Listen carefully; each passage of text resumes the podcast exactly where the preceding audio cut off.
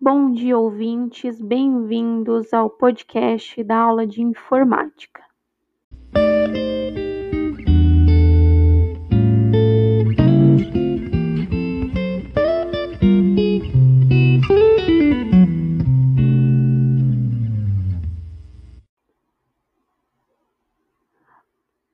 Bem-vindos, pessoal. Então, hoje no nosso podcast, nós vamos falar sobre a ferramenta Anchor, que permite criar podcasts.